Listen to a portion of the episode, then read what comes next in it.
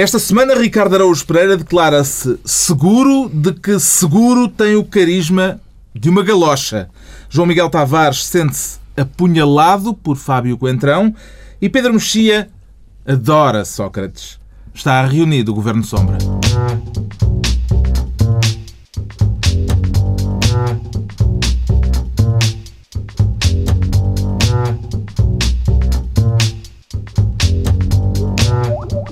Viva, sejam bem-vindos no final de uma semana em que a política portuguesa começou a procurar uma nova arrumação depois das eleições que afastaram José Sócrates e deram o poder a Passos Coelho.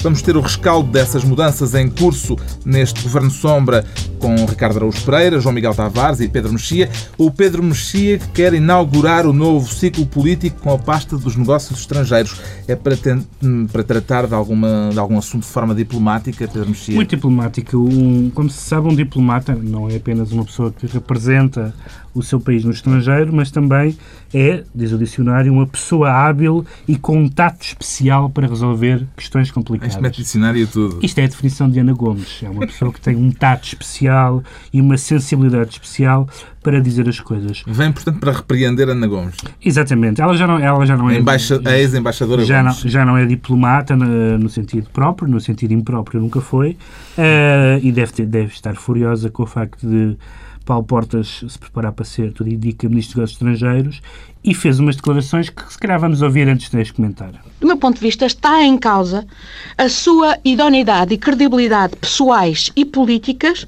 para voltar a desempenhar cargos governamentais no nosso país. Estou a falar-vos neste momento de Estrasburgo, França, onde a classe política e a imprensa hoje se introspeccionam com angústia, porque todos sabiam dos comportamentos pessoais desviantes de Dominique Strauss-Kahn e de como se repercutiam na sua vida profissional e política. E nada disseram. Comportamentos pessoais desviantes de Dominique Strauss-Kahn associados a Paulo Portas, presumível futuro vice-primeiro-ministro. Eu introspeccionei-me um pouco eh, depois Como de ouvir, para ouvir estas, estas, estas declarações e os submarinos é costume, nós uh, sabemos que os submarinos é conversa normal e não. Nesta não há... crónica, que é uh, uma crónica semanal, creio que Ana Gomes tem na Antena 1, ela também fala dos submarinos, uh, fala aliás de outras matérias. escolhemos este extrato porque uhum. é aquele que tem talvez uma novidade maior, porque há esta associação ao caso de Strauss-Kahn. Sim, o caso de Strauss-Kahn é um caso de um crime sexual um, um, ele é acusado de violação, é acusado de vários crimes, mas basicamente é acusado de violação. Ao fazer uma ligação entre isso e um suposto, uh, uma suposta falta de idoneidade moral de Paulo Portas e do comportamento pessoal altamente reprovável, Estamos a falar de uma pessoa que apoiou José Sócrates durante seis anos, portanto é curioso esta sua especial sensibilidade à idoneidade das pessoas que ela defende no governo. Um, mas ao, fa ao, fazer isto, Ana Gomes está a fazer uma, uh, uma acusação e uma insinuação, melhor dizendo, porque é uhum. disso que se trata, a um nível que, mesmo para o nível que ela nos habituou, é muito reles. Uh, de facto, não sei se não sei se é aquele candidato madeirense abriu a temporada da, de facto da, da, palhaçada na política, mas o também Ana, Coelho. Ana Gomes foi responsável pelas relações internacionais do Partido Socialista, é eurodeputada europeia, não é uma não é um daqueles militantes excitados que me pegam no microfone numa, em cima de uma carrinha durante a campanha eleitoral. Um, e, e o, depois de termos ouvido José Sócrates a dizer que foi vítima, como nunca ninguém na história, de uma campanha suja, de insinuações torpes, de tudo isto, vir Ana Gomes utilizar este tipo de, chamemos-lhe argumentos, eh, de insinuações, de, de pequenas uh, uh, frases por acabar, é realmente um momento especialmente. Uh, desgostante. Vê as palavras de Ana Gomes como um deslize, João Miguel Tavares, ou como algo que foi ponderado para ter o efeito que realmente teve? Não, a questão é essa. A questão é que qualquer pessoa que ouça as declarações dela na Antena 1 não tem a menor dúvida que aquilo é completamente planeado. Ela quis falar daquilo. Aliás, o, o doutor na altura até lançou uma outra pergunta, ela não respondeu àquilo e, e, e desatou uh, nestas declarações. Declarações que, por sua vez, acabam, nós não ouvimos aqui, mas acabam com esta frase. Digo isto com plena consciência do que estou a dizer, para que não digam que não sabiam e que não foram avisados. Hum. Ou seja, eu tenho um problema aqui, que é que, que da última vez que eu vi... Uh, ela diz que todos os jornalistas sabem do que ela está a Primeiro, falar. diz que todos os jornalistas sabem, portanto, eu sou jornalista, não sei, portanto, já me sinto logo por aí um bocadinho menorizado. Mas, além disso, da última vez que eu vi, Ana Gomes era eurodeputada, não é? E há 22 eurodeputados portugueses. Um, ou seja, ela, fazendo as contas, representa pelo menos meio milhão de portugueses. A senhora não pode ser considerada uh, uma senhora doida que saiu ontem do, do, do, do, hospital, não é? E, portanto, eu acho que isto tem que ser levado com seriedade. E, há, e, e, como tem que ser levado com seriedade, há uma coisa que eu não suporto e que acontece muito em Portugal, que é as coisas ficarem nesta nebulosa e de toda a gente sabe o que é que ela está a dizer, mas ninguém diz. Hum. Eu, como... Uh, tenho, uh, gosto de ter como filosofia de vida que as pessoas que, que, nos ouvem não são mais burras do que nós que aqui estamos. Eu, eu, gostaria de partilhar com elas exatamente aquilo que ela disse, porque eu acho que isso é muito importante e para ser devidamente esclarecido. A Ana Gomes falou nas suspeitas que foram, isto é uma citação dela, das suspeitas levantadas pelo semanário francês Le Point, ela falou nisso nessa intervenção, sobre dois ministros do governo Durão Barroso que fariam investidas em meios de prostituição, um deles até disfarçado de cabeleira postiça. E quem vai ver o seu blog, Ana Gomes escreve num blog chamado Causa Nossa, ela já tinha escrito a 31 de maio o seguinte, num texto chamado Pias e Ímpias. Porque Portanto, isto, na uma verdade, semana antes, de, uma das, semana eleições. antes das eleições e num texto chamado Pias e Ímpias, porque isto, na verdade, ainda remete tudo para o famoso caso Casa Pia. E ela aí aconselhava o líder do PSD, portanto, Pedro Passos Coelho, a evitar a cabeleira loira à la de Neve, como a disfarçante de, de uma ímpia insinuante careca. E, portanto, isto não deixa menor dúvidas, porque basicamente o que Ana Gomes está a fazer, aqui a dizer é que, é que Paulo Portas seria essa Catherine de Neve. E para quem não sabe, ela, o que ela está a dizer é que ela está a acusar Paulo Portas de estar enfiado nos meios de prostituição masculina que frequentam o Parque Eduardo VII. É isto que ela está a dizer. E sendo disto que ela está a dizer, e, e não sendo ela uh, inimputável, ela é, eu acho que é uma exigência moral ela ser confrontada com isto. E um jornalista chegar ao pé dela e pôr-lhe um microfone à frente e perguntar: desculpe, a senhora Ana Gomes está a dizer que Paulo Portas frequenta os meios de prostituição masculina do Parque Eduardo VII. É que, para começar, a, a prostituição masculina não é um crime, mas quando se fala em Parque Eduardo VII, está-se a falar de abuso sexual menores e de pedofilia e de tudo isso que nós já soubemos abundantemente no, no, no caso Casa Pia.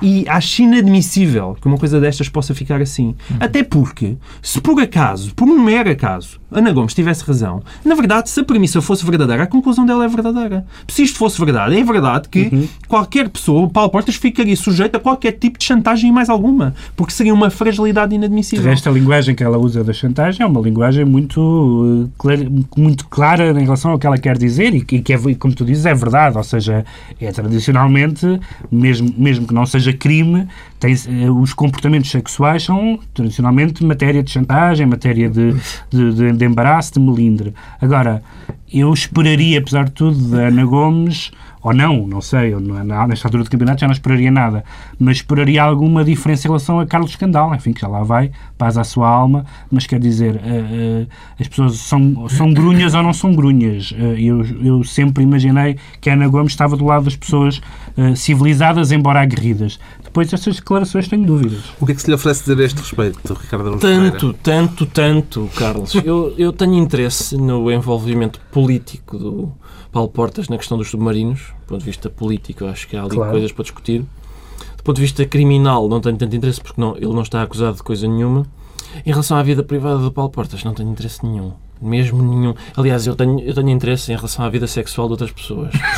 Mas dos políticos é muito raro. Não vai. Normalmente, não. Mas, mas é tão raro, é porque é, são desinteressantes e pouco imaginativas. Mas deixa-me só aí uma tenho... sutileza. Agora, só, só para dizer o seguinte, só, só uma nota que pode ajudar o debate, as pessoas não. Ana, Ana Gomes. Porquê? Já perceberam o que é que vem aí? Não, não, não, nada, nada. É que a Ana Gomes é considerada persona non grata na Marinha Grande. Ela não pode aproximar-se de uma cristaleira sem partir tudo. É, é uma espécie de não, não dá, não, não consegue. E, e nas caldas também. Tudo o que tenha, tudo o que mete a faiança e tudo. Mas deixa e no só... Caldas agora? Já, já. nas caldas e no Caldas. Deixa-me só sublinhar isto, porque ao contrário, houve gente que sugeriu que logo que aquilo que ela estaria a falar tinha a ver com a sexualidade de Paulo Portas. Na verdade, não é isso que ela está a dizer. Porque quando se está a falar de Parque Eduardo VII, não tem nada a ver com a sexualidade das pessoas só. É, um, é, é algo muito mais Embora- grave. E por ser muito mais grave, embora ela agora que chega à frente. Porque das duas, uma, ela é inimputável, ou então que diga realmente o que é que se passa. Embora há uns momentos de vez em quando dados falhados, mesmo entre os mais progressistas, todos nós nos lembramos daquele momento do, de Francisco Louçã, quando disse o senhor nunca gerou uma vida. Eu acho que há uns atos falhados nos progressistas que é muito, muito divertidos de ver, porque são pessoas que com certeza até são espíritos abertos, mas se detestarem muito alguém e a quiserem atacar, usam o que um taxista usaria, basicamente. Usa o, o manancial todo. Não o de- senhor taxista que nos está a ouvir neste Não, momento e que esse gosta não, deste esse programa. não, esse e que me não, esse- transporta todos os dias e que é Claro. uma pessoa excelente. Eu fico só satisfeito que o Presidente da República tenha pedido uma campanha elevada e esclarecedora. E, Mas a e campanha eles, já acabou. Eu sei, ela mas à eles, espera, mas eles dizem: Ok, acabou a campanha, mas vamos continuar a esclarecer com elevação. Está atribuída a pasta dos negócios estrangeiros ao Pedro Mexia, mas o João Miguel Tavares quer disputar este lugar esta semana. Uh, Sente-se com mais capacidade para o cargo do que o Pedro Mexia, João Miguel? Não, não, eu não me sinto, não me sinto com nenhuma capacidade superior É a Pedro que Mexia de repente pareceu-me que havia aí uh, Não, uma disputa uma certa- pelo lugar, como certa- imagino não. que haverá neste momento. Juntamente com Paulo Portas, não como- é? não, como imagino que haverá neste momento nas uh, negociações entre PSD e CDS. Exatamente, não, não. Dois uh, candidatos ao lugar, Eu, eu deixo, eu deixo dois. Pedro Mexia ficar com todos os cargos políticos que quiser. No Não- seu caso é hum, eu sei para poder tem grandes ambições. Então não mas- é para poder interferir na formação do novo governo. Exato, claramente. exato, exato, Eh, exato. Que- Porquê é que quer entregar o lugar de Ministro dos Negócios Estrangeiros a Luís Amado no governo de Passos Coelho? Não, é, de- é o espírito do Bloco Central, não é? Dentro deste espírito que faz falta, juntar todas as pessoas que amam a Troika, todas juntinhas no, no, no mesmo, no mesmo pote. Ora, Tem é alguma coisa a ver com as declarações de. Tem, tem sim senhor. O que é que disse Luís Amado? Luís Amado disse uma coisa muito bonita, que eu certamente, Ricardo Augusto Pereira, apreciou, que foi a economia portuguesa precisa de um choque liberal.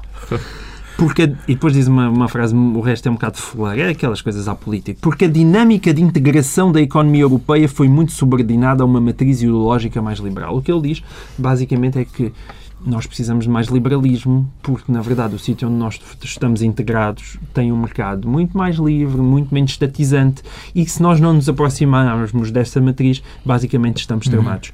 Ora, é bonito ver alguém dizer isto e alguém do Partido Socialista dizer isto. Embora, enfim, Luís Amado ser considerado do Partido Socialista, é- há quem duvide disso. Podia-se, aliás, inaugurar essa, essa. Isso nunca aconteceu até hoje. Foi mudar o governo e manter-se o ministro. E manter-se o ministro. Desta vez. Aconteceu nos Estados Unidos e eu sou um grande apoiante do, do Obama. Portanto, Também parece- Luís Amado continua no Ministro dos Negócios Estrangeiros, ele está no bom caminho. Também lhe parece, E Ricardo, Ana Gomes que, provavelmente até preferia. eh, também lhe parece que Luís Amado pode fazer a, a ponte entre o ciclo político que está a acabar e o ciclo político que está a começar? A questão da ponte é muito interessante, eh, no, no sentido em que supõe que há duas margens que é preciso ligar. E estas declarações de ministros do, do nosso antigo governo. Eh, Ministros, eh, há mais casos? Não, não, desde, Ah, desde estes, um ministro pronto. como este, um ministro importante do nosso antigo governo, parecem comprovar que nas eleições o que o povo português fez não foi virar à direita, foi virar em frente. E, Basicamente é seguir. É, vamos embora. Siga. Siga. siga. E, portanto, não, não, não se trata de uma viragem. Eu, eu, eu percebo. A, Não está a ser um choque liberal? Tá, sim, senhor. Eu percebo este ponto de vista, porque com o Estado, com o Estado tão em cima dos agentes económicos, por exemplo, um banco como o BPN não se sente à vontade para ser criativo nos seus investimentos e há muita há demasiada regulação, acho eu. E isso fazia falta aliviar um pouco. Surpreenderam-no estas declarações, Luís Amado, Pedro Mexia? Não, o Luís, o Luís Amado sempre esteve, sempre foi um personagem estranho no filme daquele, mesmo sendo este PS do José Sócrates, eh, um PS eh, mais à direita, mas Era um ministro que parecia demarcar-se de José Sócrates. sobretudo nos últimos tempos ele já fez uma série de, de declarações de, eh, completamente fora da fora do discurso oficial e este e este estas declarações são engraçadas porque tem aquele lado imediatamente eh, chocante, ev- eventualmente, para os militantes socialistas, de ele estar a defender um, um choque liberal, que não é uma palavra que não se esperaria que um dirigente do, do PS usasse. Mas, ao mesmo tempo, o que, ele, o que ele diz a seguir é inquestionável. Ele diz.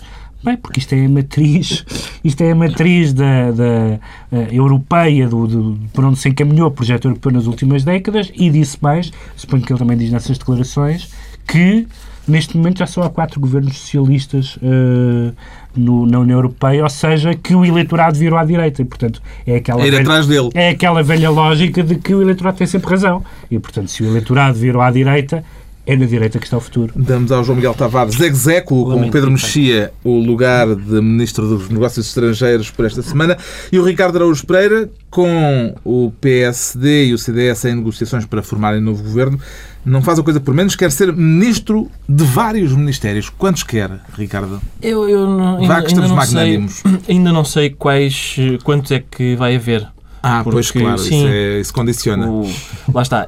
É uma das, uma das eh, um dos aspectos que eu prefiro nesta formação de governo é, é a enorme convergência dos partidos que o vão formar. Logo à partida sobre o tamanho do governo. 10 ministérios, diz o PSD, queremos mais do que isso porque não nem sequer precisa de ser um, um número redondo, diz o CDS. Quanto menos. Tu percebeste mal, as declarações eram 10 ministérios para o PSD. Ah, para o PSD, tá bem. Depois ele explicou, nós queremos Tá bem. 10, agora Tá vem bem. também quantos é que vocês querem? Mais 4? 14. Quanto menos ministros tiver um elenco, menos ministros tem o Mas é uma, CDS. não é? é uma negociação difícil de fazer, na medida em que um propõe 10, outro propõe 12, há muita pedra a partir até se chegar a, Vamos lá a um ver. número satisfatório. Há coisas que complicam a negociação, na medida em que quem propõe 12 é o Paulo de Cabeleiro. É o Paulo de Cabeleiro. Achas Cuidado que é com a 12 só expressão. para ele? É quem tem, Já são quem 12 para ele e 36 para o PSD. é quem tem a clientela dos sobreiros, dos submarinos. Qual era a retórica da. É que foi há, foi há, foi há uma semana, não, não, não foi há muito mais do que isso. É essa gente que se vai sentar para dividir o saque. Como aos piratas. Um para ti, um para mim. Um, foi, não fui eu que disse, foi aquele senhor do PSD cujo nome eu nunca consigo dizer, mas, mas que apoiava Pedro Passos Coelho. E dizia, dizia que o CDS era o partido da clientela dos sobreiros e dos submarinos. Qual é que vai ser, do seu ponto de vista, João Miguel Tavares, o aspecto mais complexo na negociação para a formação do governo? Ah, nós estávamos aqui a debater antes do início do programa, porque nós debatemos imenso. Ah, Sim, isto é está tudo muito preparado. isto é tudo muito pensado. antes, não é? Ah, que o, o caso mais complexo poderia ser o caso Nobre. Mas vamos ver aqui. Agora, se calhar, mais vale sobre esse Fernando aspecto. Nobre. Fernando Nobre. Mas sobre esse aspecto, mais vale dar a palavra às fontes bem informadas, porque a mim ninguém me telefona. e eu nem sequer janto com ninguém. Pedro Mexia? Temo que seja eu. Ah, não, eu- é O uma, homem que uma- vai a jantares. não se pode contar nada. Ah, não, o que, Não, que eu digo logo vez. E almoços também, o que é possível, o que é possível é que eh, basicamente o CDS não está muito pelos ajustes em votar em Fernando Nobre para Presidente da, da Assembleia. Ora, votar no Presidente da Assembleia é o mínimo que se exige a um acordo de coligação governamental. É que acho que a questão é, eh, diz o CDS, é que Fernando Nobre tem tanta experiência como Presidente da Assembleia como Passos Coelho como Primeiro-Ministro. Isto pode ser um desastre. Eh, além, além do mais, eh, Mas o que é que o PSD diz agora a Fernando Nobre? espera, além do mais, além do mais, vai como, como é voto secreto, eh, não é possível garantir eh, eh, os votos em Fernando Nobre. Ele pode, pode ser eleito, pode até ser eleito, mas ser eleito à oitava ou à nona votação, o que é uma coisa muito chincalhante. Barbosa de Mel foi a terceira. Há uma hipótese engraçada que é chutá-lo para ministro. que é uma coisa que não acontece a muita gente. Pois não. Mas eh, é preciso um Ministro da Saúde ou dos Assuntos Sociais, segundo parece que é uma designação que está a fazer o seu caminho. Aliás, já era uma designação que já existia. Isto é uma informação em primeira mão. Não, é? não, não é nada em primeira mão. Não é, É que este É programa, do jantar. Eu não dou informação É em primeira caixa, mão. isto é uma este caixa. programa forma e informa. Não, informa. É assim, não, não, estamos sempre a ver na é televisão a quadratura de círculo a passar, porque de repente o António Costa faz umas declarações e tal. Podemos ver também as declarações de Pedro Mexia Vocês estão a fazer de mim um mais insider do que eu sou, mas pronto. E, portanto, ele pode ser Ministro da Saúde ou dos Assuntos Sociais. Eh, ser Ministro não é chincalhante. Uhum. pelo menos antes, não é? Eh, e, e pode ficar a questão resolvida e ser, eh, e ser um, enfim, um, um- alguém com experiência parlamentar, diria que seria o ideal para ser líder da, do, da Presidente da Assembleia. Vamos ver como é que isso fica. Damos então ao Ricardo Araújo Pereira a possibilidade de ser ministro de vários ministérios. Daqui a pouco voltamos ao rescaldo eleitoral, mas agora que já falámos muito de política, é a altura de irmos talvez para um tema que interesse mais, o futebol, ou melhor, o Benfica. Uh, Porquê é que se sentiu apunhalado esta semana por Fábio Coentrão, João Miguel Tavares? Eu recordo que foi duplamente apunhalado, porque isto também Ah, há aqui uma parte É que eu ia política. perguntar justamente Ah, se, coitado, se foram só as declarações ou se foi também aquela Ele mão Foi dada arrastado. Não, não, não, não, estava com uma Aquilo- cara. não, de mão dada com José Sócrates. Coitado. É só o que eu. Reparem nesta sequência de factos. Isto é mais uma vez, é mais uma vez aquela minha teoria de que defende a profanação de cadáver. E portanto, embora Sócrates já esteja morto, vamos lhe picar um bocadinho mais. Que é, reparem estas coisas. Fábio Coentrão, grande jogador de futebol, grande benfiquista, o homem que encarnava toda a mística daquele clube. De repente, campanha eleitoral. Vai apoiar José Sócrates. O que é que acontece a Fábio Coentrão? Jogo miserável na seleção nacional. E a seguir põe-se a dizer também, e a seguir, e antes, põe-se a dizer que afinal o Real Madrid é que é, eu amo o Real Madrid, sempre fui do Real Madrid desde pequenino. É? Eu acho que isso foi uma, uma contaminação tipo beterraba e o rapaz ficou assim. O que eu quero dizer sobre este assunto é que hum, é sempre um bocadinho triste ver como é que o, o meu, o meu pobre clube já começa a perder o Campeonato Nacional 2011-2012 e ainda a pré-época mal começou. Mas o Benfica costuma ganhar a pré-época. É, pois costuma, mas é, e é triste ver isso, porque eu vejo outros, outros jogadores tipo Hulk e Falcão, que se calhar ainda valem mais dinheiro do que Fábio Coentrão e são igualmente cobiçados. E estão ali a tecer luas ao Porto. Deve ser tudo mentira, mas não interessa. Eles, eles dizem que aquilo é que é bonito e quer voltar para o Porto e jogar a Liga dos Campeões. E aquele rapazinho. A culpa é de Sócrates. Está bem que ele é, que loiro, dizer, é? está bem que ele é loiro e é futebolista, que é duas coisas que não. É, mas, por amor de Deus, ó Fábio Coentrão, já ganhas o dinheiro suficiente na vida, tem mas é juízo. Tem- Também se sente atraiçoado, Ricardo Araújo Pereira. Não, Carlos, não, porque o modo como eu vivo o Benfica hum, sempre, sempre, O modo como ouviu o Benfica. sim, sempre, enfim, sempre se norteou por três grandes vetores. Norte- Norteou é uma Tu palavra não podes muito... nortear no Benfica. Não, já vos disse, nada contra o Norte. Solificou. Há, há benfiquistas A maneira em todo como lado. Não, não. o isso é, Benfica isso- solificou. Isso é entrar Ah, não. na retórica provinciana. Não, não, não vou nessa. Não, não. Deixem ouvir norteou-se- Frei Rap. Sim, norteou-se por três grandes vetores a maneira como eu vivo o Benfica, que são ponderação, frieza e equilíbrio. Ora, é, Todos os teus leitores... tua descrição. Como todos os teus leitores sabem, não é? ora bom, retrato enquanto, enquanto o Fábio Coentão tiver contrato com o Benfica e puder vestir aquela camisola, para mim é o maior. Quando sair, então falaremos sobre ele. Então, nessa altura, sim, contactem-me. Em todo caso, queria fazer uma, uma, uma distinção em relação àquilo que o João Miguel disse, porque hum, eu acho que é, é apenas as declarações dele em relação, em relação ao, ao Real Madrid, mas nenhum de, nós, nenhum de nós descobriu esta semana que o amor à camisola eh, é uma é um sentimento que foi visto pela última vez quando o Rui Costa chorou depois de marcar um gol ao Benfica. Foi a última vez que eu, que eu observei esse espécie instinto chamado amor à camisola. Quanto ao Fábio Coentrão ter apoiado José Sócrates, para já a cara dele indiciava que ele estava ali Foi o completamente... Mário Almeida que o empurrou. Aquilo é cartão amarelo do Mário Almeida. Foi, foi. Ele, aliás, disse isso. E depois, por mais que eu, o por mais que eu admiro que o, o. Fábio como jogador, O as- Fábio? o Fábio Coentrão, as opiniões de laterais esquerdos sobre o Estado Social não me dizem muito, não é? Não acho que seja muito relevante. Já sabemos eh, então porque é que o João Miguel Tavares se sente atraiçoado pelo Fábio Coentrão e vamos ficar a saber eh, o, o, porque é que o Pedro Mexia adora Sócrates, na mesma medida em que Sócrates adora os membros da Comissão Política do PS, Pedro Mexia. Eu não tenho absolutamente nada a dizer sobre este tema, só queria, só queria dizer... Adoro Sócrates. Só queria, não, queria dizer duas coisas, basicamente. A primeira é, É que... preciso explicar que Sim. esta foi eu adoro, adoro-vos, foi a última frase de Sócrates na reunião em que se despediu do cargo de secretário-geral socialista. Diz-se, embora não esteja Adoro-vos. Diz-se, embora não esteja provado, talvez seja apócrifo, esta é uma palavra, que a última frase de Goethe no seu leito de morte foi mais luz. Talvez querendo dizer que, eh, que estava muito escuro o quarto ou que, ou que talvez que se aproximasse da luminosidade do além.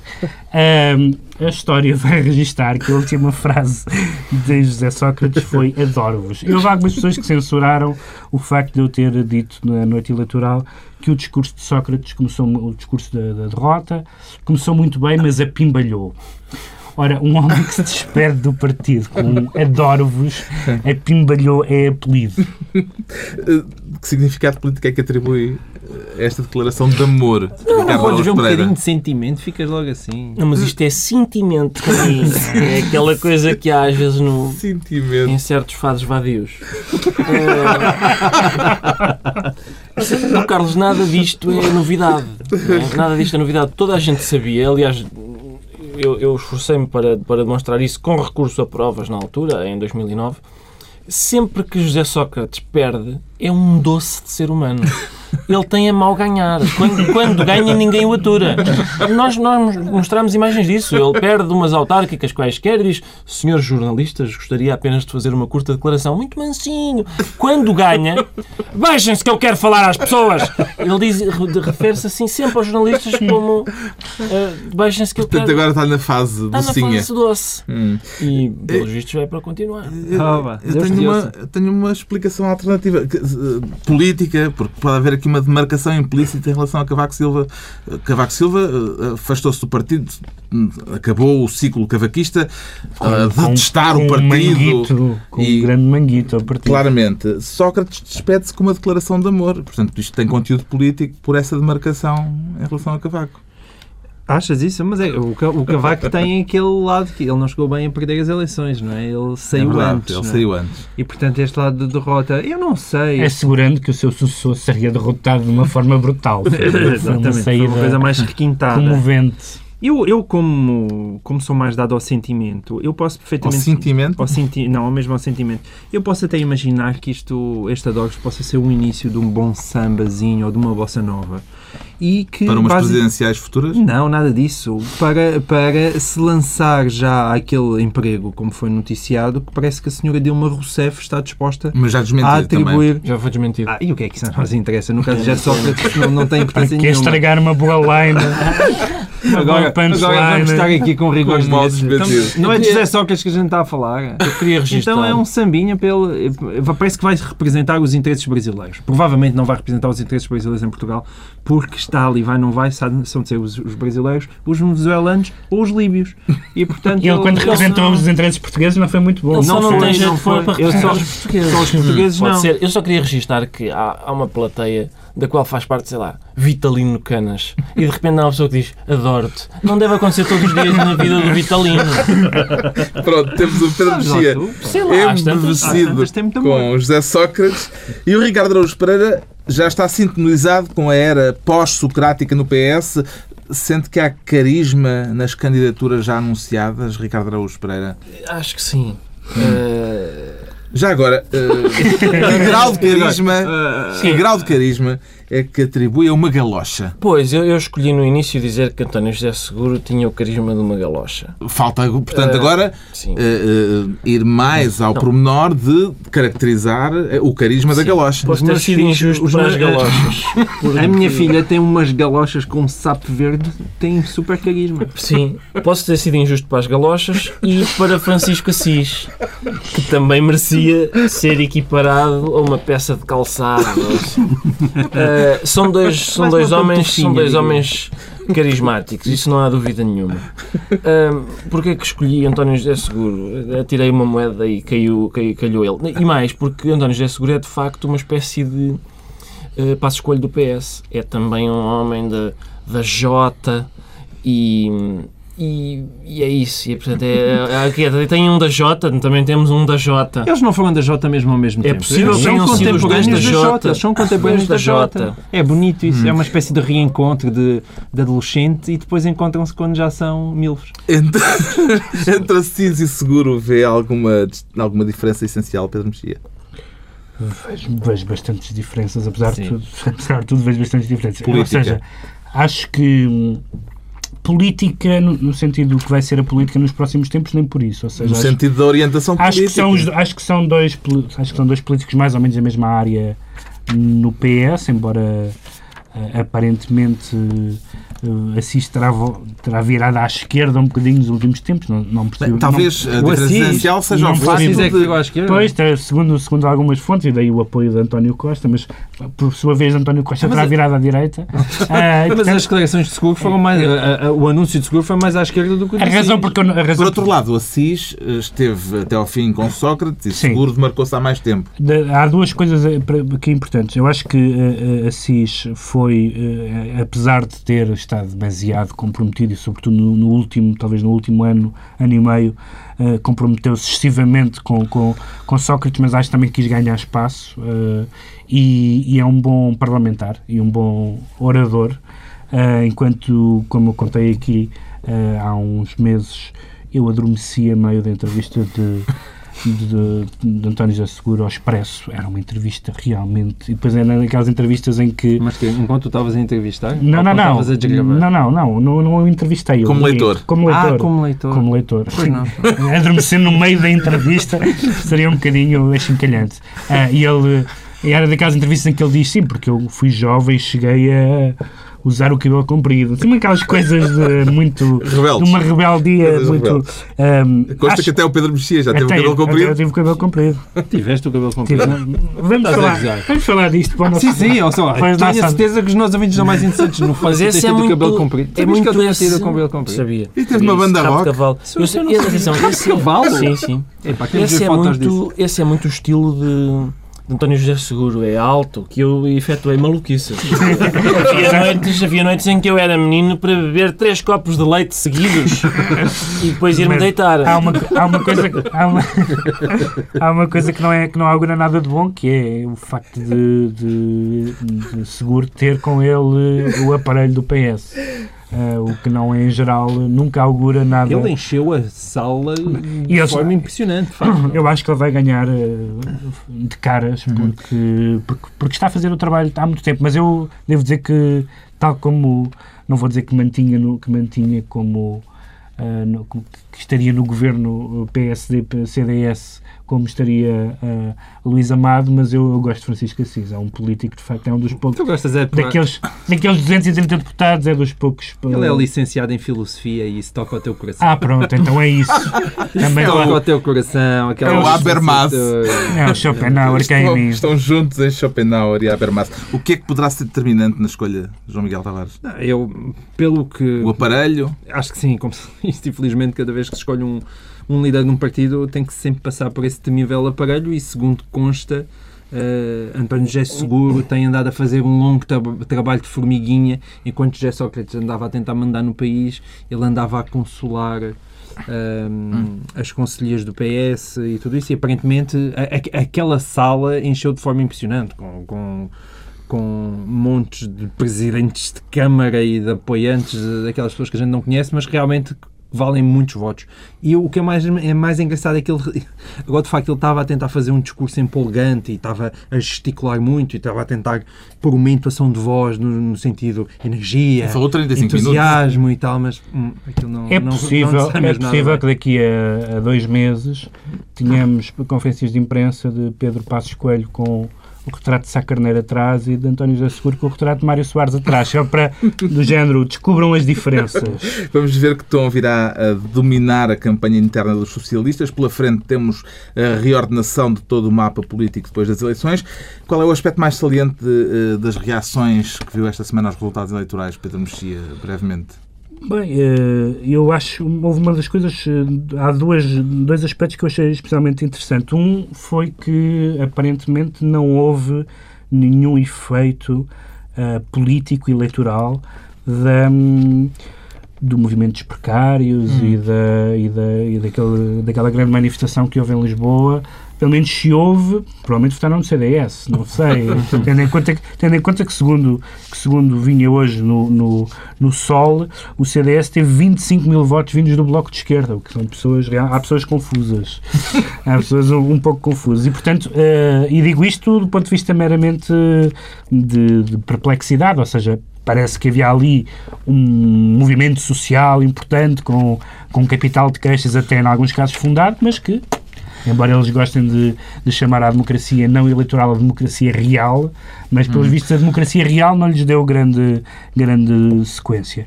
Essa, esse era um dos pontos. O segundo é o, o futuro do Bloco, Exato. de que certamente falaremos Onde aqui tudo nas parece próximas... continuar placidamente como se nada fosse. eh, Agora, Isso domi- surpreendeu o agora dominado pela UDP? Sim, eu, eh, eh, tem havido. Continuam todos à mesa.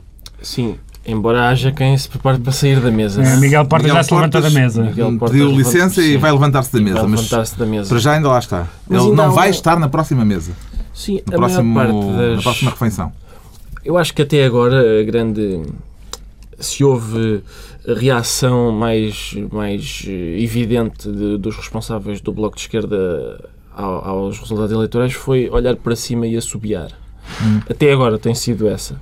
Mas, mas há de ser preciso olhar para baixo e discutir. O, o Daniel Oliveira escreveu alguns textos, nomeadamente um texto bastante longo no, no Expresso Online, uma análise sobre o futuro do Bloco, uh, e houve alguns comentários de vários responsáveis de um Bloco, um deles foi de Luís Fazenda, que disse, uh, Daniel Oliveira, quem é? Hum. Bom, já estamos na altura dos decretos e o Pedro Mexia declara o não sectarismo, quase que nem a propósito.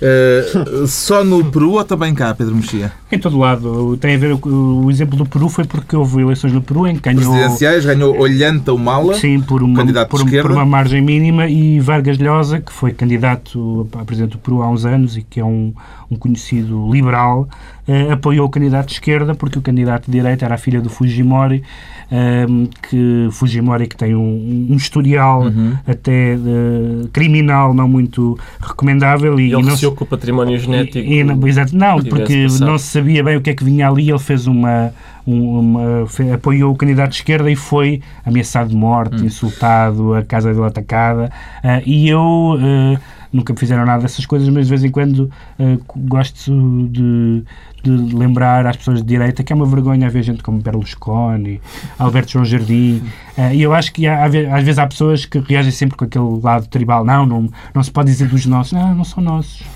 Não são nossos, são uma vergonha, são uma vergonha. O João Miguel Tavares decreta solidariedade com Miguel Pinheiro, o diretor da revista Sábado. É verdade. O Miguel Pinheiro escreveu uma coisa super louca depois de depois, depois, depois, de, depois do terceiro copo de leite. Exatamente, super louca depois daquele famoso discurso de vitória de Aníbal Cavaco Silva, aquela coisa altamente elegante, como foi devidamente sublinhado na altura, ele escreveu esta doidice.